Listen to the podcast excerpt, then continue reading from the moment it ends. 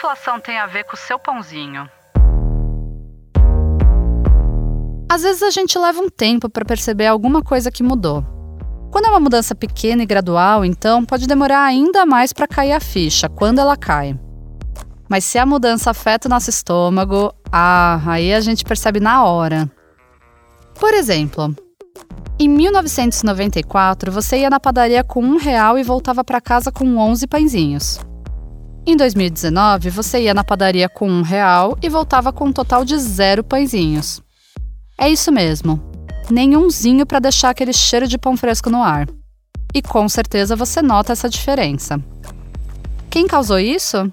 Ela, a inflação, que quanto mais alta, mais vai comendo nosso poder de compra.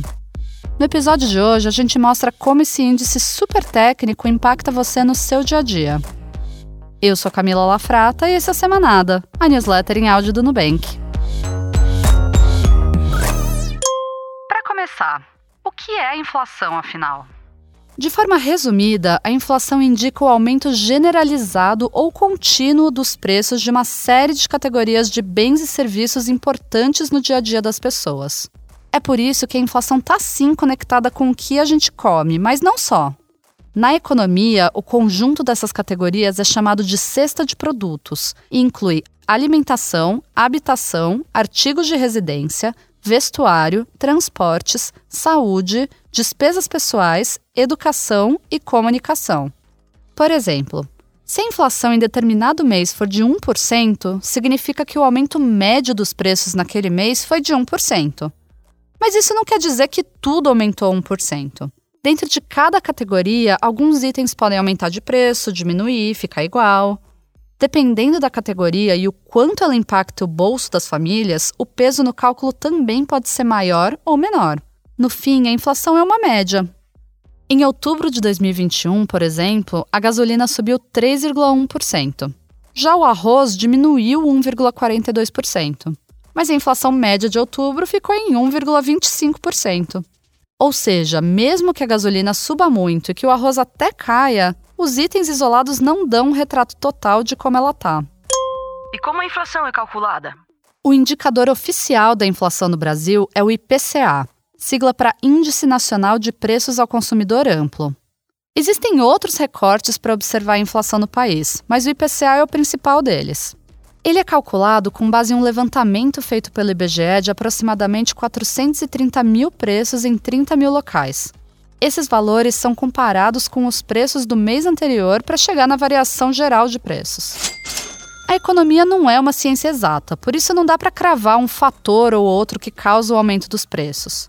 Além disso, esses são movimentos cíclicos em que uma ação afeta a outra, então nem sempre dá para isolar as causas de uma variação da inflação. Alguns fatores comuns são o aumento da demanda em relação à oferta, quando determinados produtos ficam mais caros ou difíceis de produzir, mudanças na taxa de juros, aumento do dólar.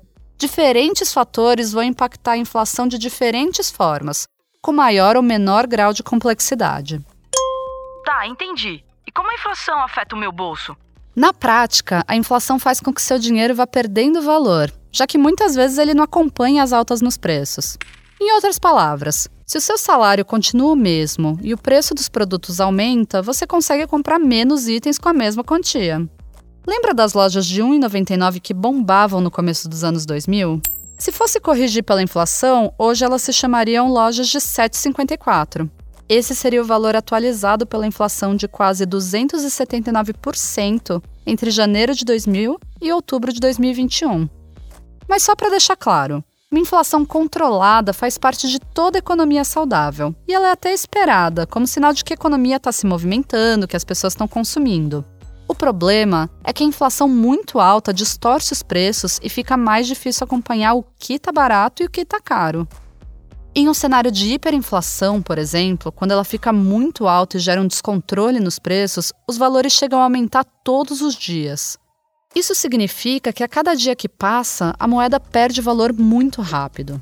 Em pouco tempo, os preços param de ter significado, você não consegue mais avaliar se algo está caro ou barato o Brasil já viveu essa realidade entre o fim dos anos 80 e o começo dos anos 90. De julho de 93 a julho de 94, a inflação bateu 5 mil por cento. foram momentos de grande instabilidade na economia brasileira e que até hoje afetam a maneira como algumas pessoas lidam com o dinheiro. E vamos falar da inflação em 2021? O Brasil de hoje não está vivendo um cenário como o dos anos 90, bem longe disso. Mas o aumento dos preços está sim bem alto. Em outubro de 2021, por exemplo, a gasolina, a energia elétrica e o tomate ficaram entre os itens que mais puxaram a inflação para cima todas as categorias de produtos e serviços analisados subiram em relação a setembro. Para ficar mais fácil de visualizar o cenário em que a gente está, aqui vão alguns números da inflação acumulada em 12 meses até outubro. O etanol subiu cerca de 67%. A gasolina aumentou quase 43%. O gás de botijão ficou quase 38% mais caro.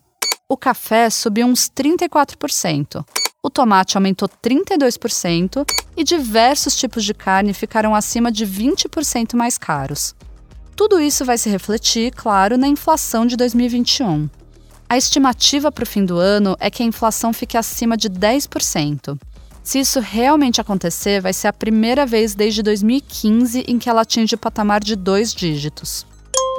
Como lidar com tudo isso? O que a gente mais queria era vir aqui te dar uma dica infalível para você lidar com essa alta nos preços, mas essa dica não existe. São tantas realidades sociais e econômicas no Brasil que cada pessoa está passando por isso de um jeito diferente. E a verdade é que não está fácil para a maioria. Mas se a gente pudesse te dar uma dica, seria: olhe para suas finanças com ainda mais cuidado. Em momentos como esse, é fácil perder o controle com o aumento dos preços. Por isso, é importante acompanhar mais de perto tudo que entra, tudo que sai e fazer os ajustes necessários para passar por isso da melhor forma possível. No blog do Nubank, a gente tem diversos conteúdos que podem te ajudar a organizar o orçamento. O link está na descrição do programa. Aproveita para também maratonar outros episódios do Semanada que dão dicas valiosas sobre isso.